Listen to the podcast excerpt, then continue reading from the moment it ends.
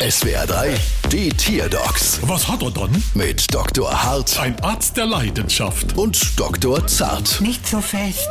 So, was haben wir dann? Einen Panda. Und was hat er dann? Schlafstörungen. Und wo ist er dann? Hier im Bambus. Ah, äh, machen wir laut. Machen wir leise.